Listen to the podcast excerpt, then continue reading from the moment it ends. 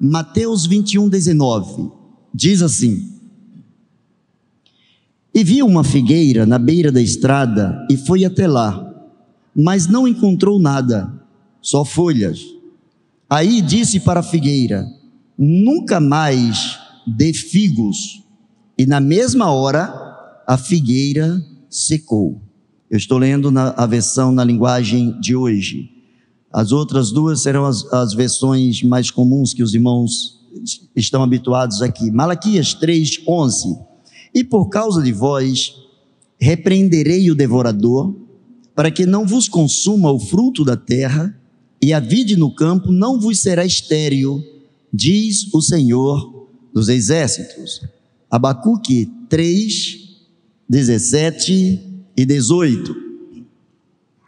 Ainda que a figueira não produza frutas, a parreira não dê uvas, e ainda que não haja azeitonas para apanhar, nem trigo para colher, ainda que não haja mais ovelhas no campo, nem gado nos currais, mesmo assim eu darei graças ao Senhor e louvarei a Deus, o meu Salvador. Eu acho que está projetado ali na outra versão. Vamos ler 17 e 18 de Abacuque 3. Vamos lá, uma só voz? Porque, ainda que a figueira não floresça, não haja fruto na vide, e ainda que decepcione o produto da oliveira, e os campos não produzam mantimento, ainda que as ovelhas da malhada sejam arrebatadas, e nos currais não haja gado, todavia eu me alegrarei no Senhor exultarei no Deus da minha salvação. Você pode concordar com a palavra de Deus dizendo amém? Não, quem está em casa falou mais alto do que você. Eu estou perguntando se você concorda com a palavra de Deus dizendo amém. Glória a Deus. Agora, até lá fora, quem passou na calçada sentiu que você crê na palavra do Senhor. Baixe a sua cabeça e pede ao Senhor: Senhor, faça-me frutificar. Pede isso ao Senhor. Pai amado, em nome de Jesus, aplique essa palavra aos nossos corações. Faça-nos, ó Deus, frutificar. Faça-nos, ó Deus, entender a tua vontade. E faça-nos praticar a tua vontade. No nome de Jesus. Amém e amém.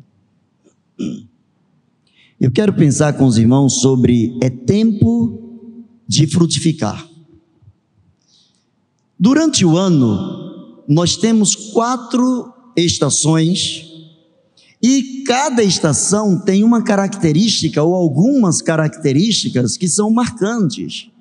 E que quando nós estamos vivendo sob a égide dessas características, nós temos tudo para acreditar que estamos em determinada estação do ano. Como todos sabem, o nosso globo terrestre ele é dividido em dois hemisférios, hemisfério norte, hemisfério sul, linha do Equador acima, linha do Equador abaixo. E quando de um lado do hemisfério está frio, do outro lado do hemisfério está quente. E Deus faz de uma maneira tão especial que todas as pessoas em quaisquer de todos os lugares do mundo, do planeta, podem ter a percepção das variações do clima, das variações dos tempos, das variações das estações. Quando nós nos atemos à nossa realidade aqui no Brasil, nós pensamos é, no verão como sendo um tempo de calor. Quantas pessoas gostam do, do verão?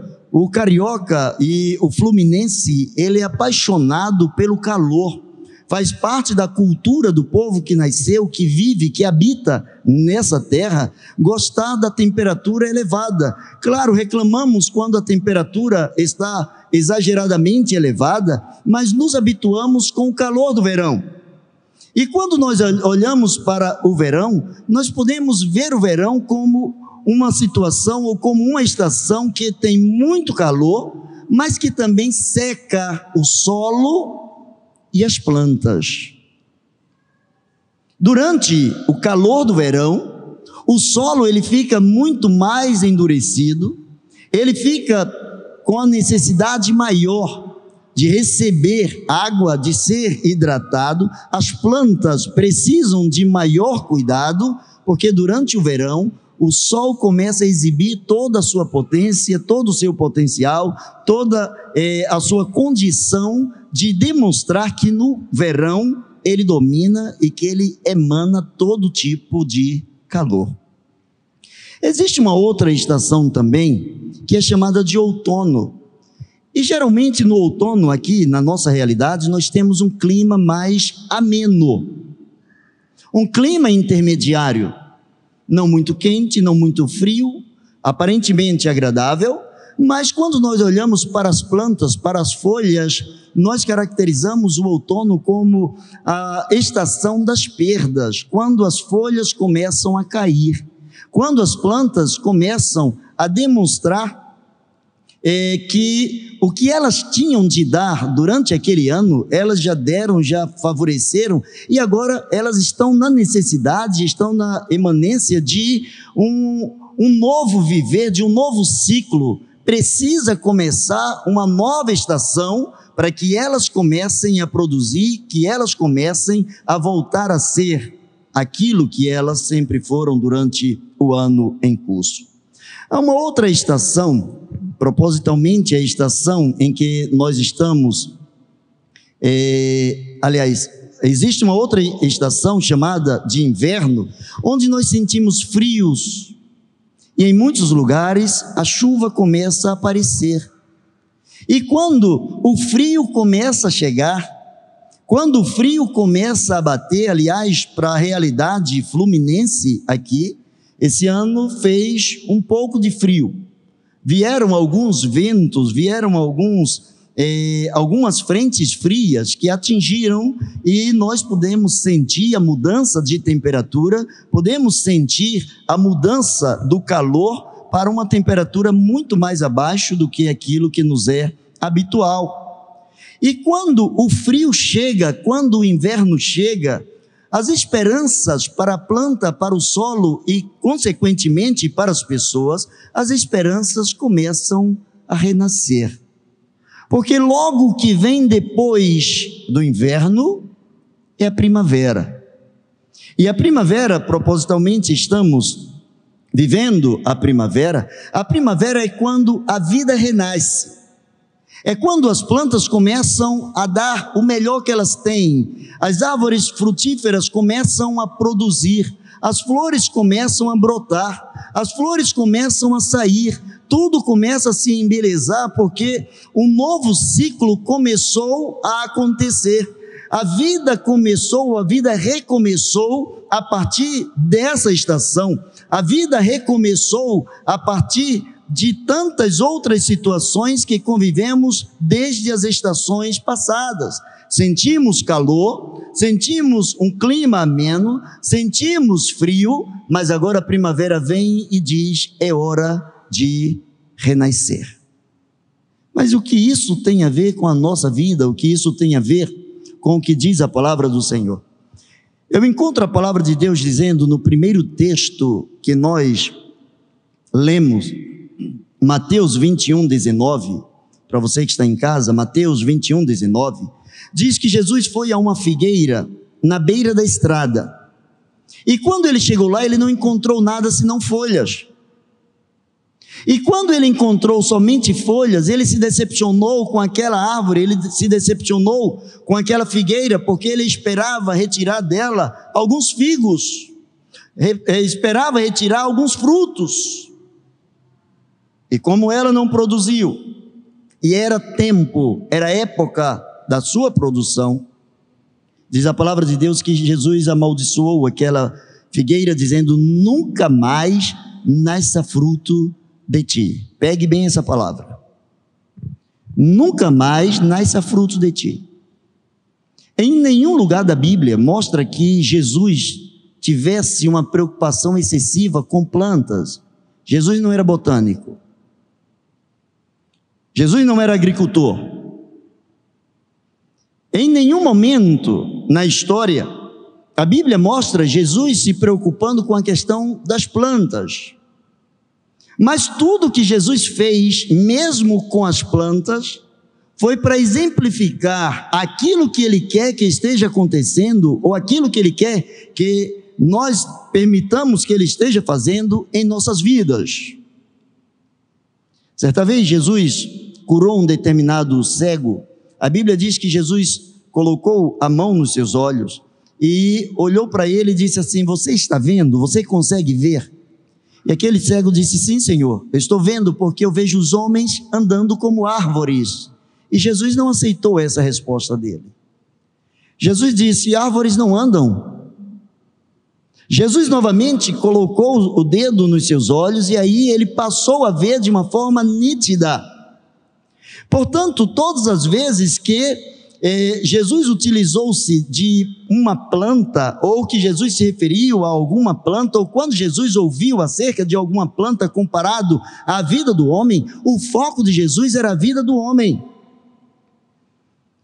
A figueira, ela deve produzir por muito tempo. Jesus sabia, os apóstolos sabiam, as pessoas que andavam com ele sabiam que a figueira é, ela precisa produzir por muito tempo. Aliás, é, a arqueologia diz que foi a primeira planta a ser domesticada no mundo. Foi a primeira planta com a qual o homem teve contato e o homem começou a trabalhar com seus frutos, com suas folhas, com o material que ela oferecia, além da sua sombra. Acredita-se pela arqueologia que cerca de é, cerca de 11.400 anos atrás, a figueira ela começou a ser produzida. Isso deixando para trás é, plantações ou é, vegetais que desde muito tempo são citados na Bíblia, são levados em todas as civilizações como sendo materiais indispensáveis eh, ou alimentos indispensáveis à sobrevivência humana, como trigo, como soja e outros eh, produtos, acredita-se que todos esses outros, a cevada, o trigo e todos, todas as outras plantas, acredita-se que o cultivo delas, pela arqueologia, eh, data-se de aproximadamente 10.500 anos, enquanto que a figueira data-se em aproximadamente 11.000 e 400 anos. E onde que a arqueologia foi buscar base para isso? Quando nós abrimos a Bíblia, no primeiro livro da Bíblia, Gênesis, capítulo de número 3, versículo de número 7, nós encontramos a palavra de Deus mostrando o seguinte: Então foram abertos os olhos de ambos, e eles conheceram que estavam nus, e coseram folhas de figueira e fizeram para si aventais. Desde que o homem pecou, desde que o homem começou a precisar lavrar a terra, aliás, alguns dias, alguns momentos antes dele começar a lavrar a terra, ele já teve contato, segundo a palavra de Deus, com a figueira. Ele pegou, eles pegaram folhas e fizeram para si aventais porque eles descobriram que eles estavam nus depois de haverem feito alguma coisa que Deus havia proibido eles de fazerem. O ciclo biológico, a figueira ela deve viver por muitos anos. Geralmente ela começa a produzir entre 5 e 6 anos e é o máximo da sua produção vai quando ela atinge de 12 a 15 anos. E ela perde a sua vitalidade a partir dos 40 anos. Por que eu trouxe esses dados aqui? Porque tudo isso aqui tem propósito na minha e na sua vida. Quantas pessoas têm aqui é, menos, de, é, menos de seis anos de convertido? Quem tem menos de seis anos, levanta a sua mão aí. Menos de seis, muito poucos. Aí em casa também. Quantos tem aqui de seis há 15 anos de convertidos? Levante a mão. Quantos têm acima de 15 anos de convertido? Levante a mão. Meu Deus. Volta logo, Jesus. Tem gente aí com 40 anos de convertido. E sabe o que acontece? Muitos, muitas dessas figueiras humanas deixaram de produzir o que precisavam produzir. Muitas pessoas, no chamado primeiro amor, quando se encontram com Jesus, querem trabalhar para Jesus, fazer para Jesus o melhor o tempo todo, todo o tempo. Em toda e qualquer ocasião, existe uma oportunidade para testemunhar de Jesus. Você pode ver que em toda e qualquer igreja, geralmente há um grupo que carrega a igreja nas costas. Por maior que seja a igreja, por menor que seja a igreja, existe um grupo que carrega a igreja nas costas. Existe um outro grupo que empurra a igreja. E existe um grupo que assiste a igreja passar no transcurso das suas vivências. A figueira, quando Jesus foi àquela figueira, Jesus esperava encontrar frutos e Jesus não encontrou. Aquela figueira decepcionou, ela fora criada para produzir frutos.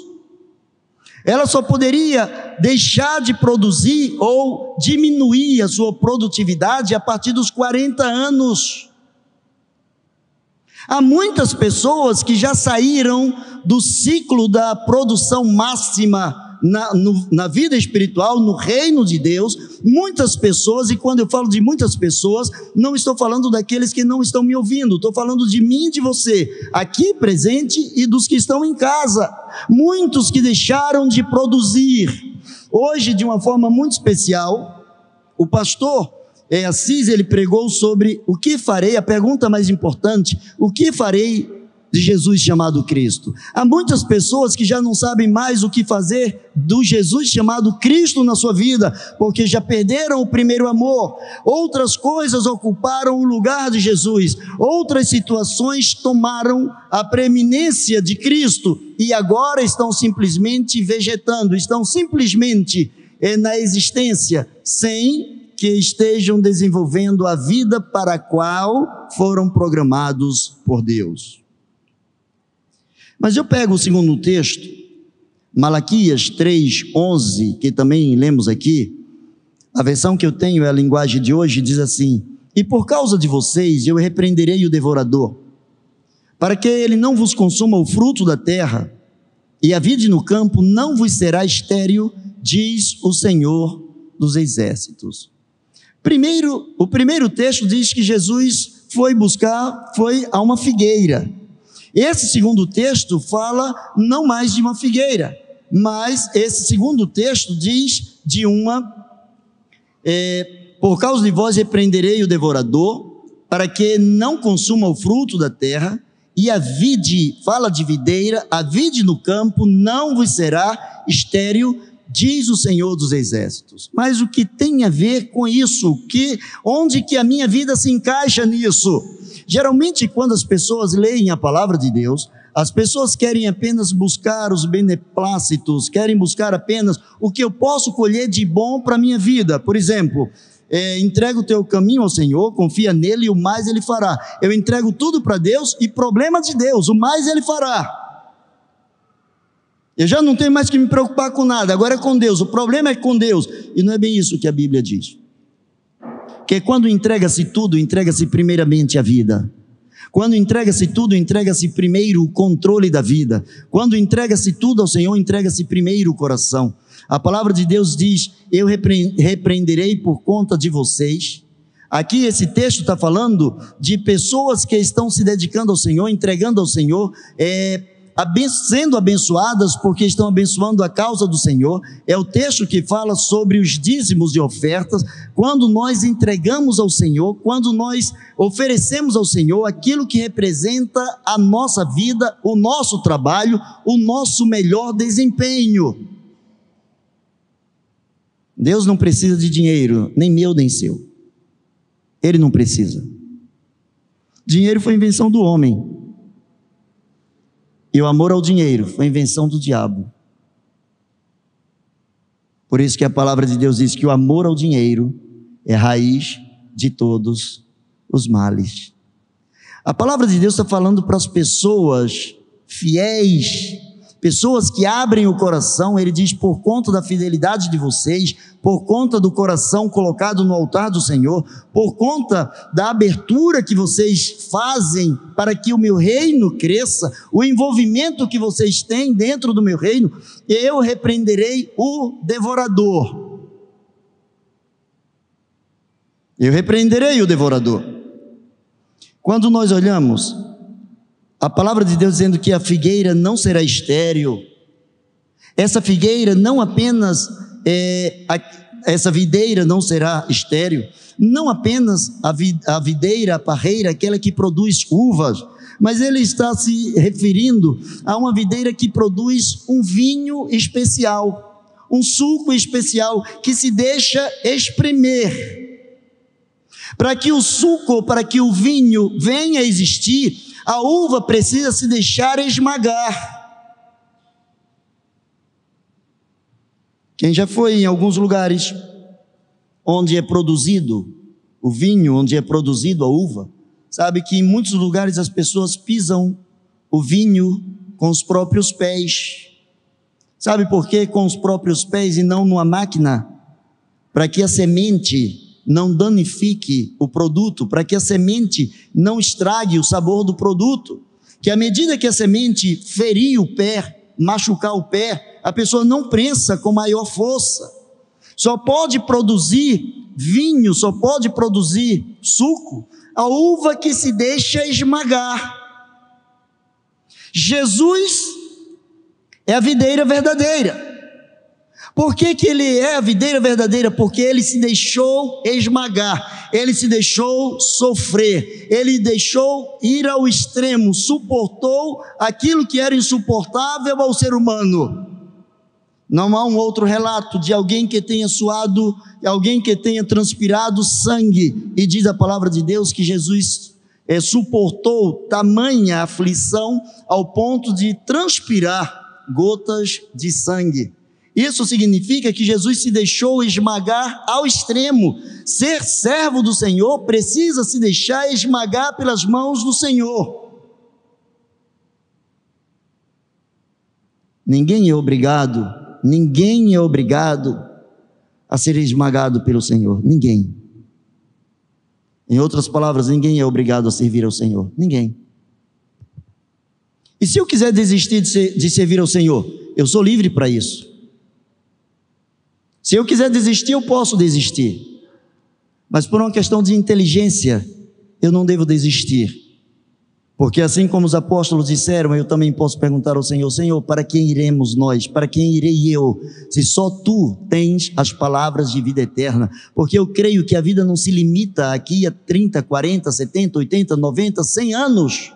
Isso é apenas um aperitivo, isso é apenas é um sopro, isso é apenas um minúsculo momento de um tempo chamado de eternidade que eu vou viver com meu Deus.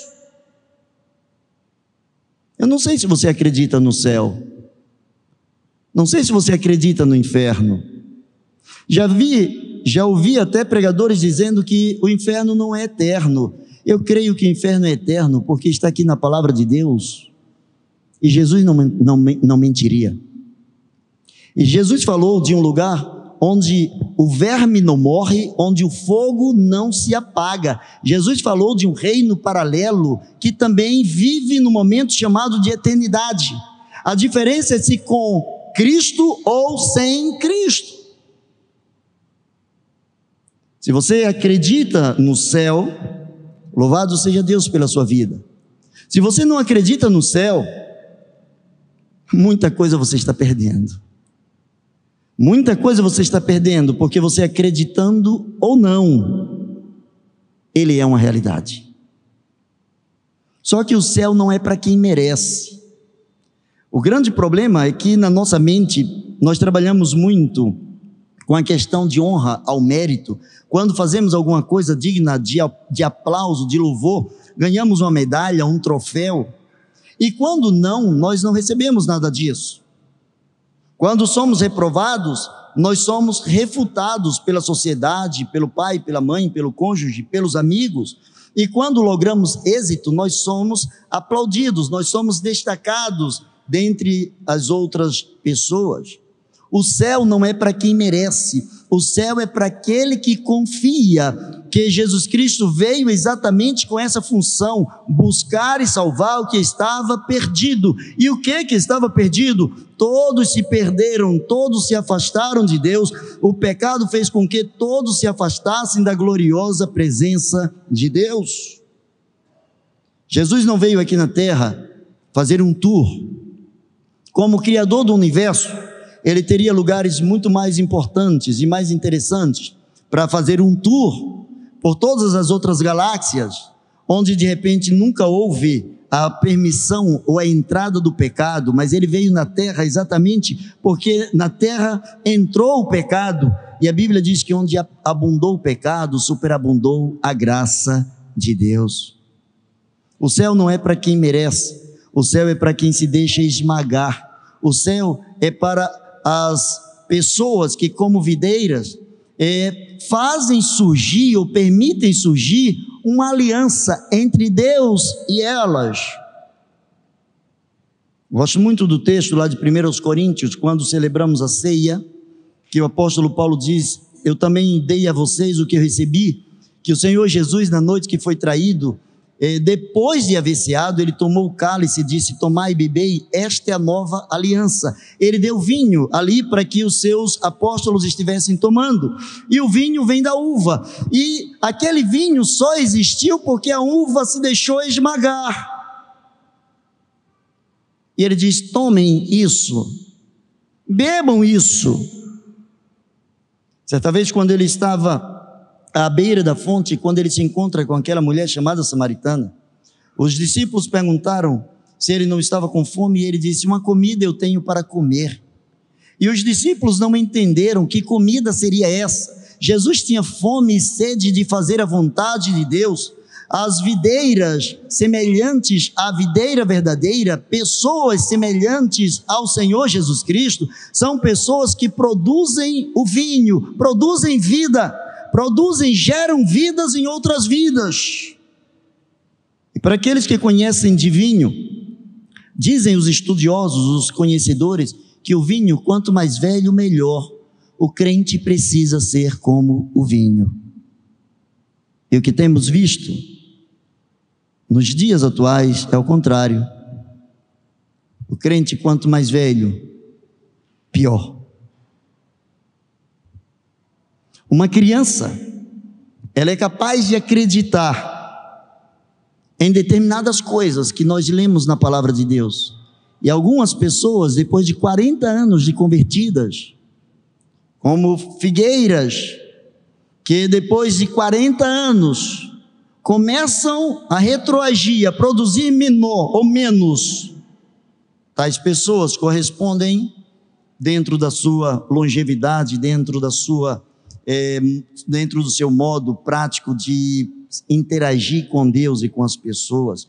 Mas quando nós nos tornamos videiras, quando nós produzimos uvas, quando nós somos essas videiras, quando nós nos deixamos machucar, tanto que Jesus Cristo ensinou coisas que é, é, difícil de viver, é difícil de entender que tais coisas provocam em nós é, um impulso para crescermos. Ele diz: se alguém ouvistes o que foi dito, dente por dente, olho por, por olho. Eu, porém, vos digo: se alguém te ferir numa face, oferece também a outra. Se alguém te obrigar a caminhar uma milha, vai com ele duas. Jesus Cristo não ensinou coisas fáceis. As coisas fáceis ficaram para os fracassados. Fracassado faz coisa fácil. Ele deixou coisas inteligentes para os poderosos. E quem são os poderosos? Aqueles que dependem única e exclusivamente da graça de Deus. Às vezes na vida parece que a gente está andando para trás.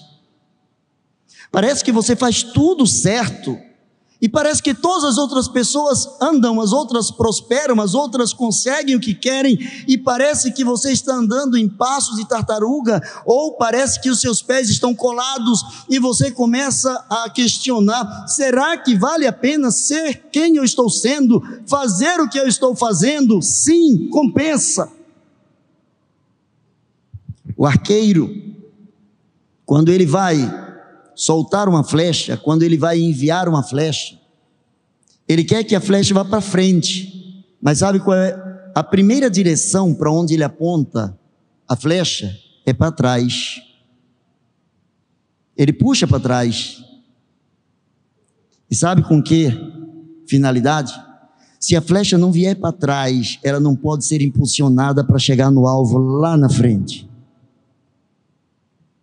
Tente pegar um arco sem puxá-lo para trás e simplesmente solte a flecha para ver se vai. As crianças agora ganharam um brinquedo aí, um arco e flecha. Faz isso quando chegar em casa. Tenta para ver se sai do lugar. Mas quanto mais for, quanto maior for o impulso para trás, a sua flecha irá com muito mais velocidade para frente. E é isso que muitas e muitas vezes Deus faz existir ou acontecer em nossas vidas. Às vezes ele nos, ele nos faz dar dois, três, quatro passos para trás, não simplesmente para nos deixar atrás de todos, mas pelo contrário, para que possamos atingir o alvo, para que cheguemos exatamente onde Ele quer que nós estejamos chegando. Por isso que ele diz que a vossa videira não será estéril. A videira não pode ser estéril, não deve ser estéril. Você é videira, você precisa produzir. Estamos vendo pessoas morrendo a todo momento. Estamos saindo de um momento de pandemia. Estamos ainda transitando, onde muitas pessoas morreram. É uma realidade. Mas é interessante que depois que surgiu o Covid, ninguém morreu de mais nada. Eu acho que o Covid matou todos os outros vírus e todas as outras doenças. Ninguém morreu mais nada. Todo mundo que tinha problema de coração ficou curado, só morria de Covid. Ninguém morreu mais de álcool, ninguém morreu mais de drogas. Raramente um ou outro que foi alvejado por uma bala e que foi noticiado, a grande massa morreu de Covid. Veja como a nossa mente ela é muito fácil de ser manipulada. Como a nossa mente ela sempre se volta para aquilo que o mundo exterior quer que nós estejamos vendo. Como que as pessoas em todas as situações, na igreja, no trabalho, em casa, na rua, as pessoas lutam pelas suas vontades e querem induzir cada um de nós a pensar exatamente como elas estão pensando. Quando nós olhamos o que é o cristianismo, o cristianismo não é uma religião do eu tenho que. Ah, eu tenho que não matar, eu tenho que não roubar. Não, não, não, não. Não vejo nada disso no cristianismo. O cristianismo não me proíbe matar, não me proíbe é, é, adulterar, não me proíbe fazer nada de errado. O cristianismo, ele me convence de não fazer é diferente. Ele me convence, quando eu sou convencido, eu deixo de fazer porque eu não quero fazer. É diferente de eu não fazer porque eu não quero, e é diferente de eu não fazer porque eu estou proibido de fazer.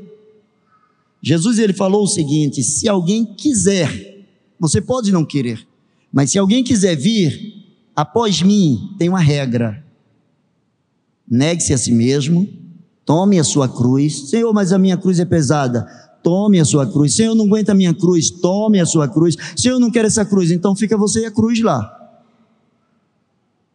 Mas se quiser me seguir, tem que ser com a sua cruz. Qual é a sua cruz?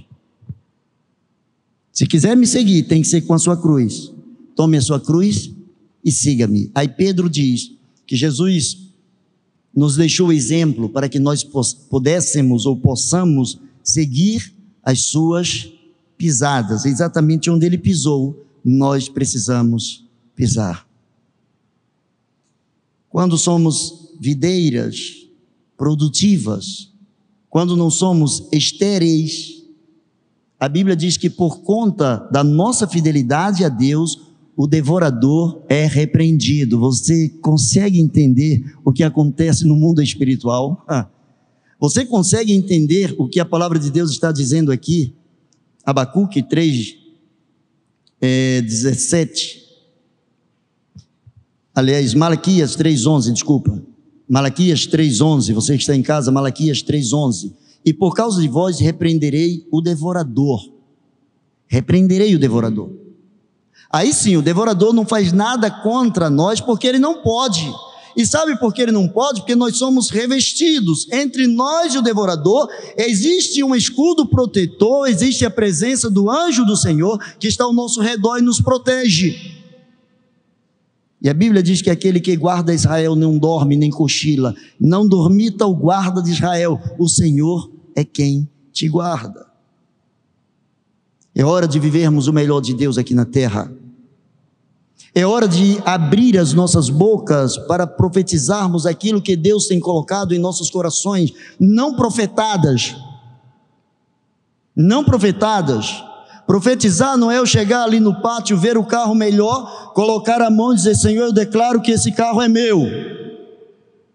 O dono vai dizer: Você paga amanhã o lava-jato porque você sujou com a sua mão a pintura do meu carro. Não é seu. Isso não é profecia, isso é profetada.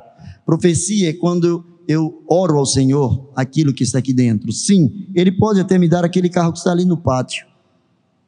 Mas se a minha vida estiver inserida nisso aqui, se a minha vida estiver intrinsecamente ligada ao que está falando a palavra de Deus. Profetizar é proclamar aquilo que Deus tem colocado no coração. Mas para concluir, caminhando para o final, qual é a visão que Deus tem? Se Ele quer que nós estejamos produzindo mais, qual é a visão de Deus? A visão de Deus é uma colheita abundante. É uma colheita abundante. José, quando foi para o Egito, José foi como escravo. Deus já havia colocado dentro do seu propósito levar José a fazer a maior produção de grãos, de cereais que todo o Egito já havia produzido. Deus tem o melhor. Deus pode enriquecer sim. Deus não é contra a riqueza, ao contrário. Tem pessoas que acham que Deus é contra o dinheiro, que Deus é contra a riqueza. Não. A Bíblia não proíbe você ter muito, a Bíblia não proíbe você ser rico, pelo contrário. A Bíblia diz que aquele que teme ao Senhor, tudo quanto fizer, prosperará. Tudo que fizer, prosperará. Tudo que ele faz dá certo. O que a Bíblia proíbe é o amor ao dinheiro. Tem muitos pobres, paupérrimos, que amam o dinheiro. E tem muitos ricos que amam o dinheiro. O que Deus proíbe é o amor ao dinheiro, porque ele é a raiz de todos os males. É tempo de produzir Quantas pessoas ainda na sua família não são libertas pelo poder do sangue do Senhor Jesus Cristo? Pastor, santo de casa não faz milagre. Hum, que coisa, né? Santo de casa não faz milagre.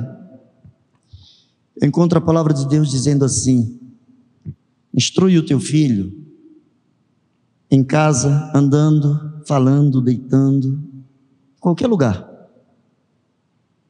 Acredita-se que o outdoor começou a existir quando a palavra de Deus fala, através do seu profeta, que a sua mensagem deveria estar colocada numa posição que aquele que passasse correndo conseguisse ler.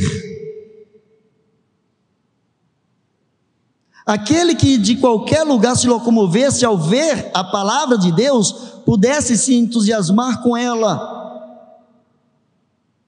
O grande problema é que as pessoas já não querem mais plantar, só pode colher quem planta. Lembra que no início eu disse que tem quatro estações? Lembra que no verão eu falei que o solo fica endurecido?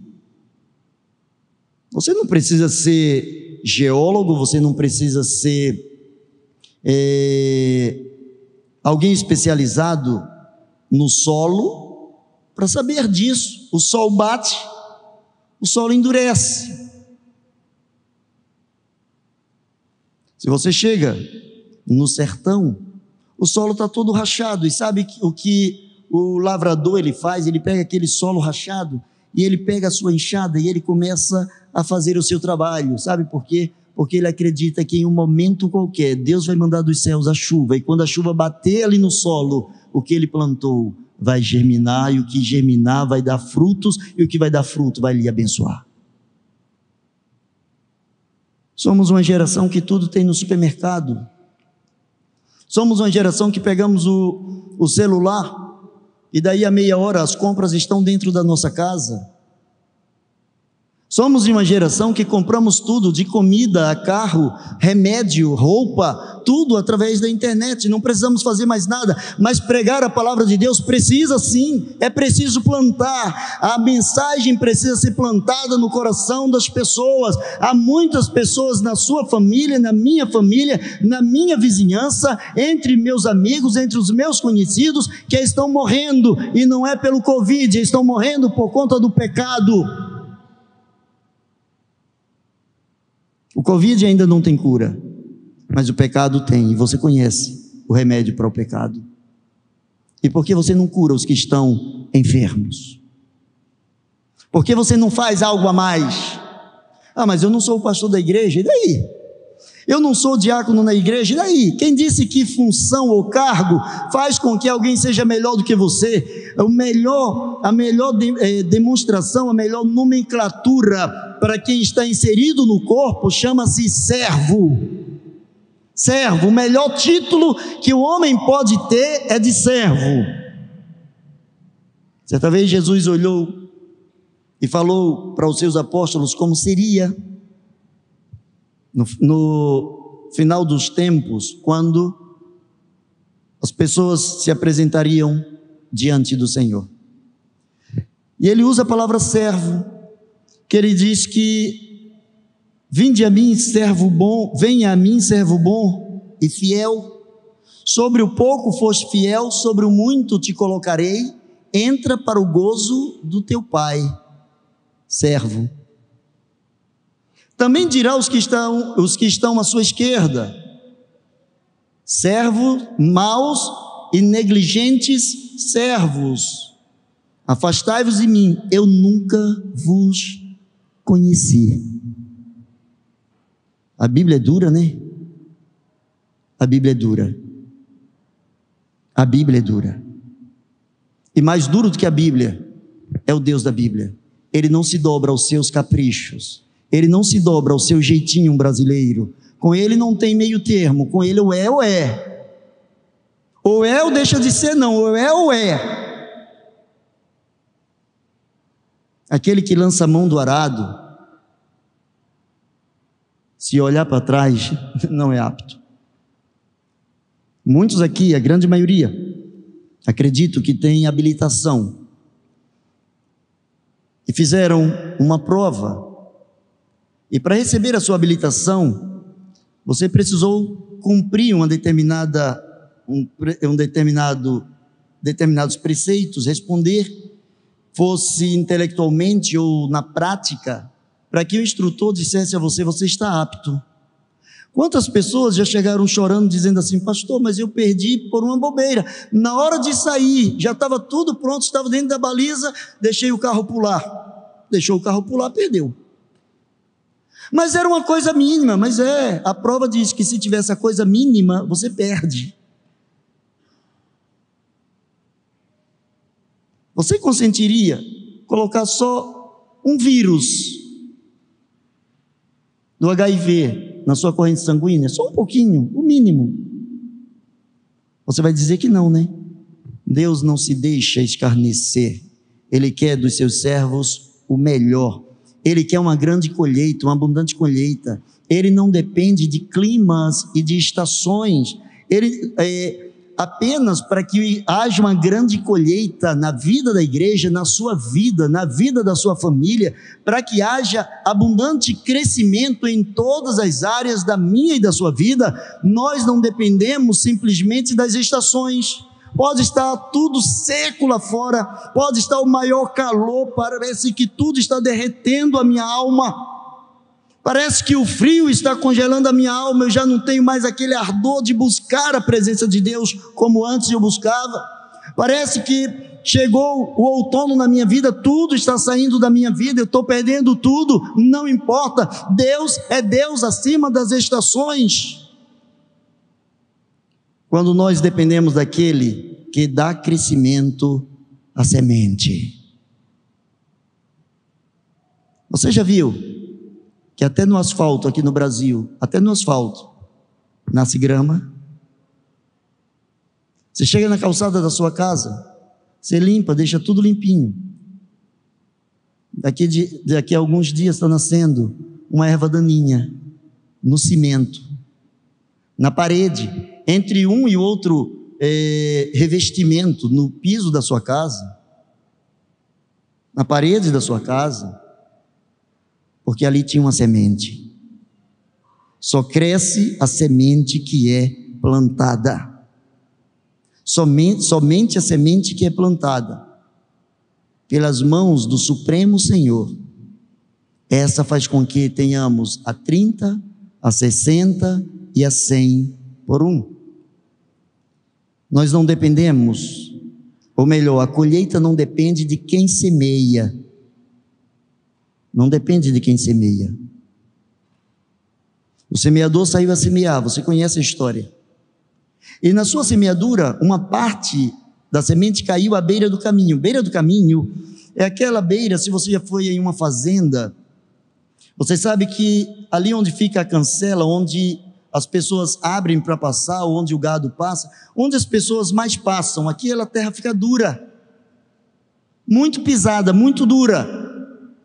Às vezes você anda na fazenda, aí você pisa na grama, a grama está fofa, mas o lugar ali perto, na beira do caminho, ela fica duro, porque todo mundo vai pisando e vai é, intensificando a solidez daquele terreno. A Bíblia diz que uma, uma parte da semente caiu ali.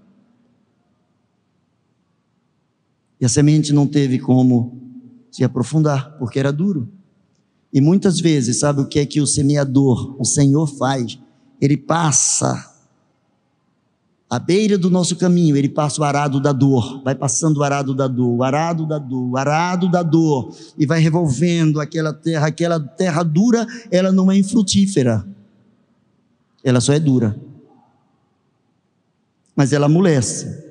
Se alguém estiver quebrando os torrões, se alguém estiver passando arado, se alguém estiver passando a grade, se alguém estiver minimizando os pedaços, e se alguém estiver hidratando aquele solo, ele se torna tão mole quanto qualquer um outro. Não se depende simplesmente de quem semeia, mas depende-se daquele que dá o crescimento à semente. Ele disse que uma outra parte também caiu em solo pedregoso e aí não tinha como crescer nasceu, mas não, não frutificou. Outra parte caiu entre espinhos, e os espinhos começaram a sufocar. Quais são os espinhos? Os incômodos. Hoje as pessoas estão tão preocupadas com ganhar dinheiro. Ganhar dinheiro, o dinheiro passou a, passou a ser o Deus do século. As pessoas precisam, a palavra de ordem eu preciso ganhar dinheiro, eu preciso fazer dinheiro. Melhor, né? Ninguém ganha. A única pessoa que ganha dinheiro é o filho do pai ou, ou o neto do avô. Do contrário, quem tem dinheiro é porque trabalha, então faz dinheiro. Você trabalha para ele aparecer. A palavra de ordem é fazer dinheiro, fazer dinheiro, fazer dinheiro, fazer dinheiro. E nessa de fazer tanto dinheiro, ah, eu não amo o dinheiro, mas eu estou escravizado pelo dinheiro. Enquanto o dinheiro não me aparece, eu não sossego. Eu não durmo se eu estiver com pouco dinheiro. Eu não durmo se eu estiver com dívidas. Eu não durmo se eu estiver passando necessidade. Eu não durmo se as coisas não estiverem sendo favoráveis a mim. O dinheiro começa a tomar seu tempo, sua atenção e vai te levando para um outono da vida. E aí vai despencando tudo, a sua fé cai. Sua esperança cai. Sua alegria cai. Seu ânimo cai. E a culpa é porque estou numa estação que não me é favorável. No outono você pode podar. E quando você poda, sabe o que acontece? A planta ela começa a se revitalizar. Ela começa a mostrar o que ela tem de melhor depois que ela perde o que lhe era sobra. Mas para concluir, o semeador, que é o Supremo Senhor, ele diz: Por conta de vocês eu repreenderei a praga. A praga. A praga. Repreenderei a praga. Jesus espera que cada figueira produza frutos. Eu e vocês somos figueiras. Ele espera que cada videira produza frutos. Eu e você somos videiras que produzem frutos, que se deixam esmagar, que se deixam ser usados pelo Senhor, e nossa vida passa a ser uma aliança com Deus.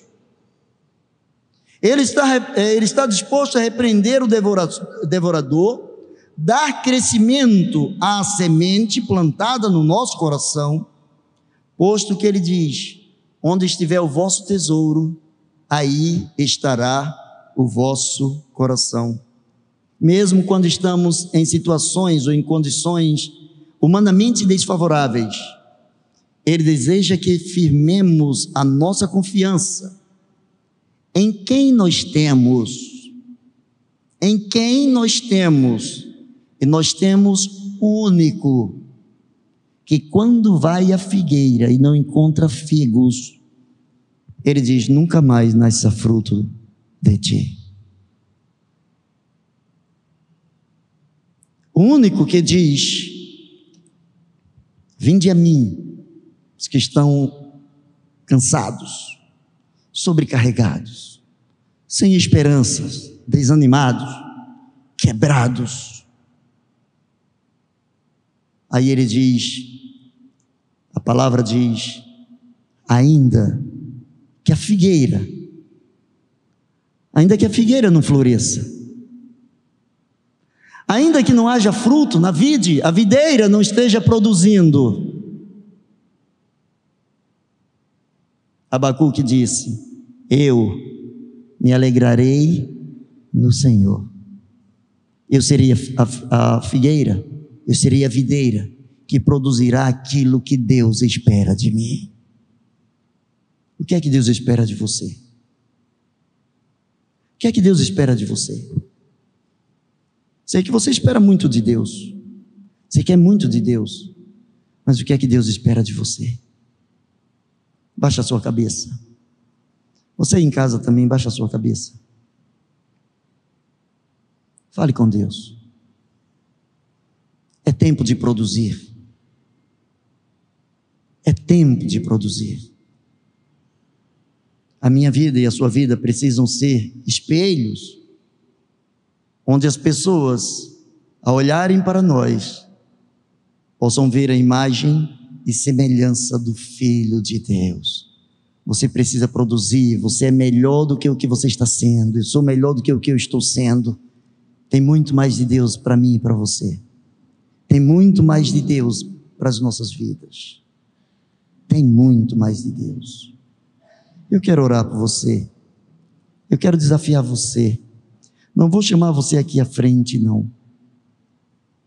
Mas se você deseja, se a palavra de Deus faz sentido para o seu coração nesta noite, e você deseja dizer: Senhor, eu quero produzir mais, eu quero ser aquela figueira que todas as vezes que tu fores me encontrar, tu encontres o melhor fruto. A videira que produz o melhor vinho, a melhor aliança contigo. Porque ainda que as outras figueiras e videiras falhem, Senhor, eu me alegrarei em Ti, eu me alegrarei em Ti. Toma minha vida hoje, Senhor, toma minha vida hoje. Muda a minha vida, muda a minha história. Faze de mim um cristão melhor. Você quer desafiar a sua vida diante do Senhor? Eu quero orar por você. Se você quer, levanta a sua mão onde você está. Deus abençoe, Deus abençoe, Deus abençoe, Deus abençoe. Deus abençoe. Deus abençoe. Deus abençoe. Deus abençoe. Pode baixar a sua mão. Você levanta só para que eu possa identificar. É um compromisso entre você e Deus. Não vou te chamar aqui à frente. Você em casa, você quer produzir melhor para Deus? É hora de produzir. É hora de produzir. Enquanto você estiver olhando para as pragas, você não produz. Enquanto você estiver olhando para as estações, não produz. Olhe para aquele que dá crescimento à semente. Eu quero orar por você. Pai, na autoridade do nome de Jesus, toda praga, Senhor, que tem se levantado em nossas vidas, toda erva daninha, todo pecado, todo pensamento, toda altivez, todo vício, tudo, ó Deus, que porventura contrarie a tua vontade que está em nossas vidas, Senhor, em nome de Jesus. Por misericórdia, em nome de Jesus, tire agora, Senhor. Tire agora, Senhor. Tire agora para a glória do teu santo nome. Ó Deus, que o teu nome seja exaltado. Que o teu nome seja louvado. Pai, nós queremos passar nas ruas e nós queremos que as pessoas se alegrem pelo fato de nós existirmos. Nós queremos levar esperanças às pessoas. Queremos levar, ó Deus, a tua palavra, queremos levar a tua verdade.